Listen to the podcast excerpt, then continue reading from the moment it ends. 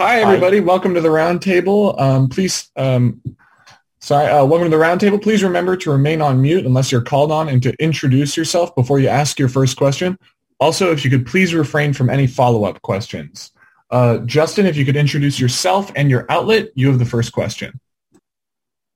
Right. Hi, I'm Justin from PTI India. Uh, my question is for Michelle. Uh, what about, what do you think about the Star Trek as a franchise which has kept fans invested in it for so long? What do you think has been the magic? Um, well, uh, thanks for the question. Uh, I think that the magic has been that Star Trek, Gene Roddenberry, in his um, in his amazing uh, intelligence, knew that there was a need to tell stories of people whose voices they feel have been silenced and not heard. Um, it's the fact that our backbone of Star Trek storytelling is about diversity and inclusion and um, and otherisms. And um, you know we have there there's been episodes in the original where there's people who are blue you know or you know fully hairy or all these different shapes and sizes. And at the end of the episode people who are sitting in their home can go I, I relate to that person or, or that alien. I relate to that story um, you know, we hold a mirror up to society, to hum- humanity. We tell these stories that impact our lives, um, uh, our society, and we do it under the awning of sci-fi.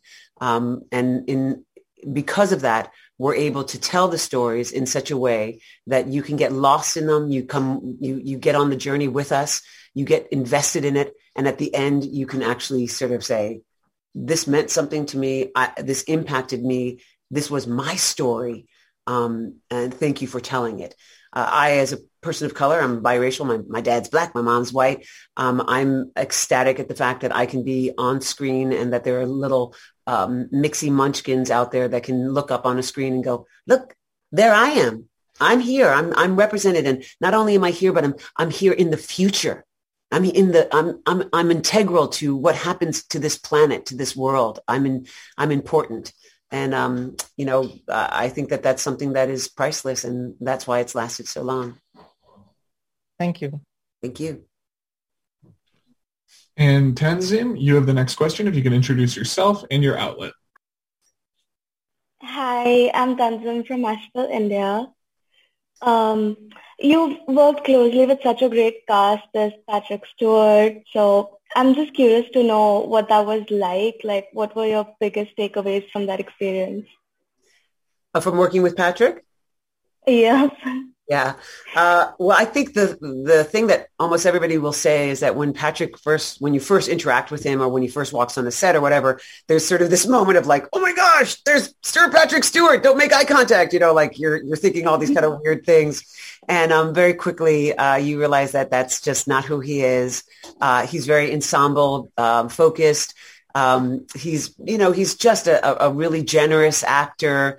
Um, I know for myself, I was so nervous when I first met him. My knees were shaking, you know, and um, and he he put me at ease immediately. Um, so I think the things that you think about Sir Patrick Stewart or you hope is is probably true. And um, I know it's been a, a, pleasure and a gift that I've had the um, these three se- the seasons to work with him, and that I get to call my friend. Um, he's so respectful of what the uh, fans want, and he knows the the story so good, you know, so true that anything that rings false, he will make a statement about, and, and we'll have to change it. Um, but uh, uh, he's uh, he's he's Sir Patrick Stewart, you know, and um, mm-hmm. he's a gift. Thank you. Thank you. And Minnie, you have the next question. If you could please introduce yourself and your outlet. Uh, hi, this is Minnie from The Hindu hmm. in India. Nice. uh, so, uh, can you share a memorable moment on set? Uh, um, memorable moment on set. Um, mom, mom, mom, mom. Oh, there's so many. Oh, you. There's. So there've been a lot of memorable moments. Yeah. Um, oh, season two. Here's a memorable moment. Yeah. Um, Michelle and I have a car scene. So, you know, we've oh. gone back in time to present day Los Angeles. We have to get away fast. So we have to get in a car and figure out how to drive it. Um, with you know moderate success. And um, that stunt, filming that stunt, was insane. Um, but this woman was in the car for all of it. So I was in it when you know because I was the one driving ostensibly. It was really being driven by an amazing stunt coordinator at the top, on top of the car. Top of the car. The car is completely rigged with cameras all the way around. So all you can kind of see out the windshield is a few little spots. Right. And the first time we get into rehearse, you know, you're turning and turning and turning and breaking and swinging around things. And there's, you know, cars that you can kind of see that are parked around in various places that you're barely missing. Terrifying. then we go to shoot the actual scene. And all those cars that were parked are now moving at you as well.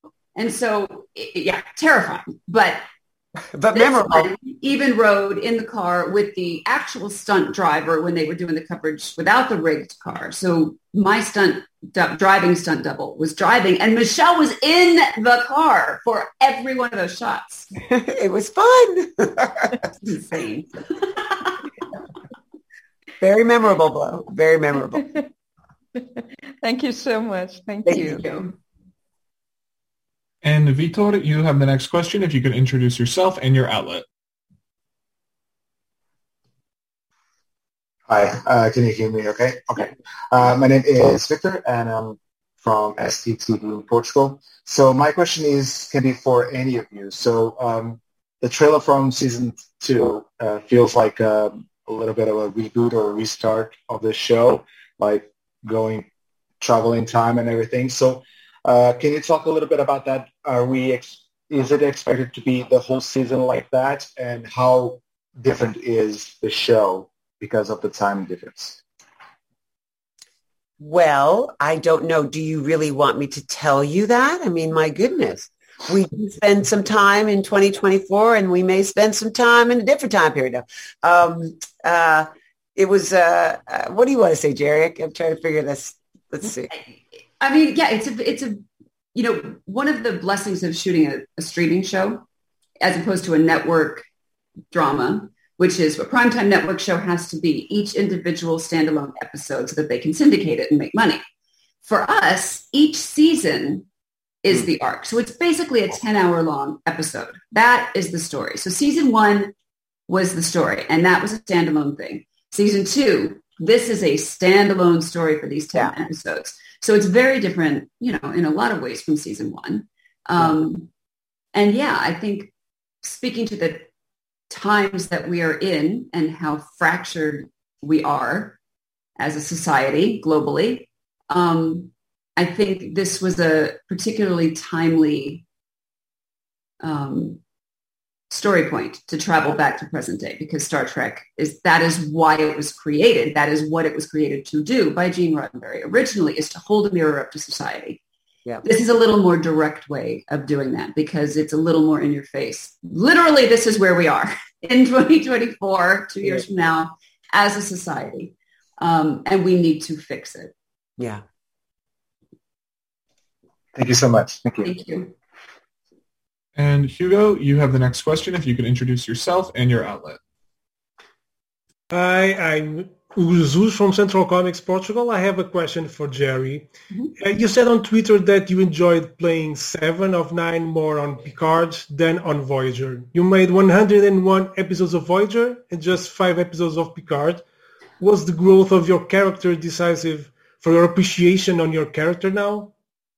Yeah, I love the way this character has grown. I mean, I this character is such a gift as an actor Mm. um, because from the time the character was created on Voyager, that four years was huge growth because she wasn't even human when she started out. So everything's new.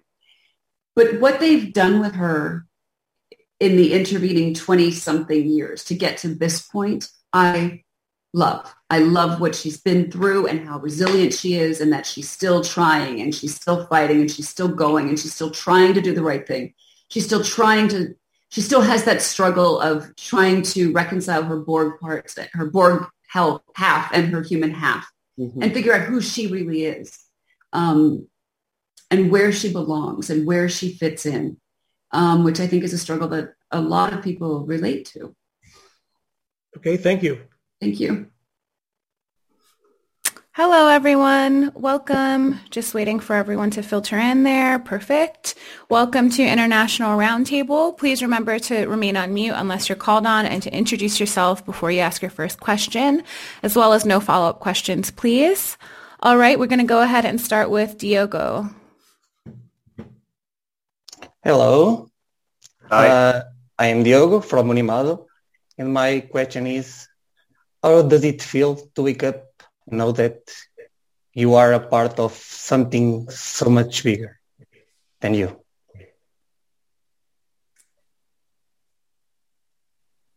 Lisa, you want to? Oh, sure. Yeah. No, no. I, I thought maybe someone else was trying to. Um, no, I think that's a.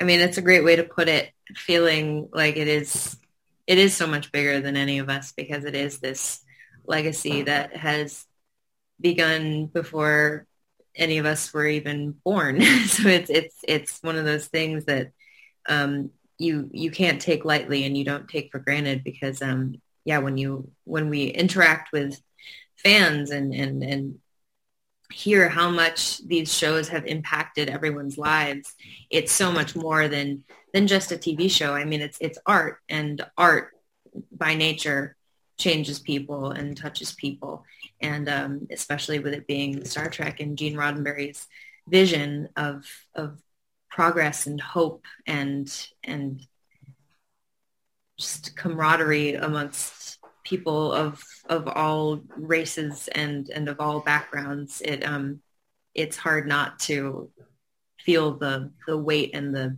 beautiful responsibility of that every day. Okay. Thank you. Thank you. All right, Marcus, you can have the next one. Hi, Marcus Almeida from, from Portugal. Um, so yeah, Star Trek is one of the, the franchises with the, with the biggest and most passionate uh, fan bases, probably. Um, I wonder if you could share some of the reactions to the first seasons. Uh, I mean, the compliments, but also the, the criticism that, that you might have gotten. Um, yeah, so this one's to the three of you, please.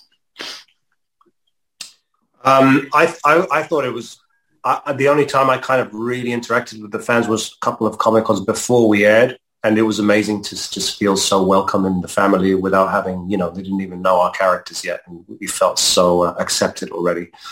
And it was very pleasant to see that that um, I felt at least that the show got um, was very well was very well received, and it was nice to see that sort of positive reaction from people and uh, and the and, and and the investment in it and and how um, and how uh, you know how fans they just they're just so loyal to this to this world, but also like how they pay attention to every detail and know everything that's going on, and nothing slips past them. You know, so that's kind of they're, they're very very tuned in.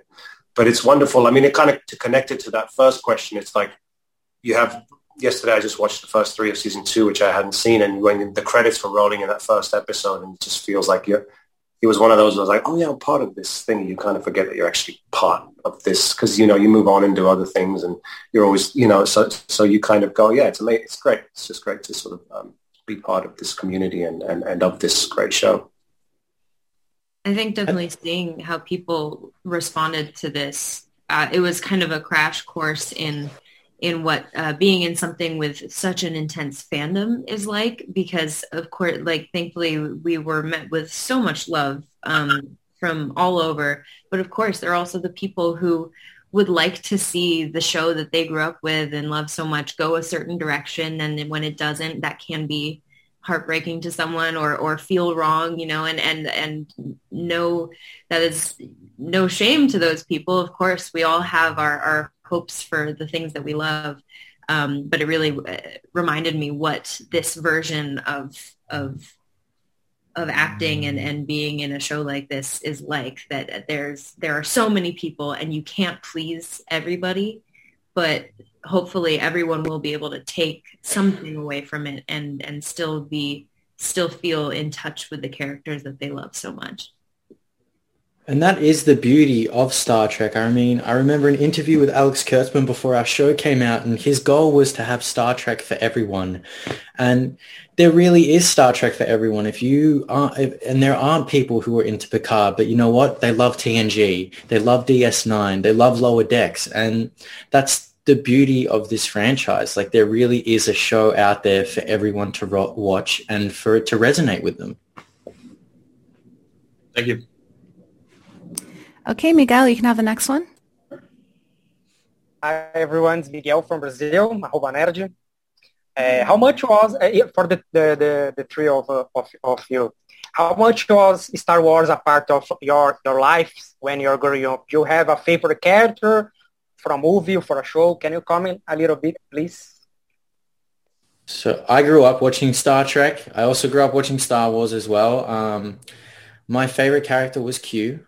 Uh, Picard was very much my captain. I grew up watching TNG and the TOS movies, although I didn't enjoy them as much because I thought they looked way too old.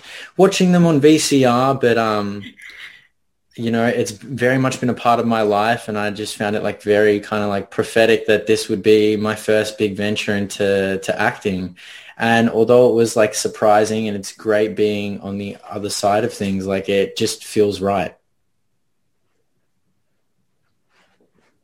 Yeah, it's great. It's great to join. I, I, I even though I wasn't necessarily a Trekkie growing up, or I, I wasn't um, watching it, it's still something you're aware of, and it's part, and you remember having seen an episode, and it's still part of, you know, our, our culture and just growing up, and and so it's amazing to suddenly join it. You know, it was it was not something I ever would have would have thought about. But then I sort of feel like I'm I, am i am becoming one and become one because you know, obviously, as soon as I joined, I started to catch up and watch it, and and uh, and immediately I saw the appeal to it and the lure, the lure to it. And I also like the, the, the, one thing that I love is that you see that the fan base as well. It's people like, if I feel like if you're a Trekkie or people that really love science fiction, is it's, it's very curious people that are sort of trying to ask an extra question. And, and, and I love that interaction with fans that are really like people that are searching, thinking outside the box and trying to look at, at, at the world we live in from a different place. And that's very uh, fascinating to me yeah, I'm very much like Santiago in that I didn't quite uh, grow up with it, but I realized like as I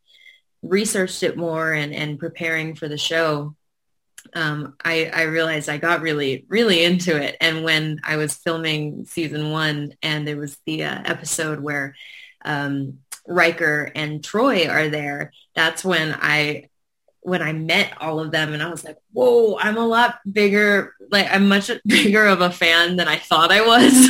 like this and I started, I was suddenly like, I don't know what to do with my hands. Like this is really exciting.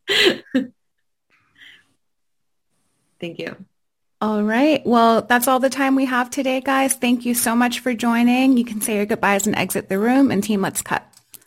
Thank you. Guys, thank you. Thank you. Bye.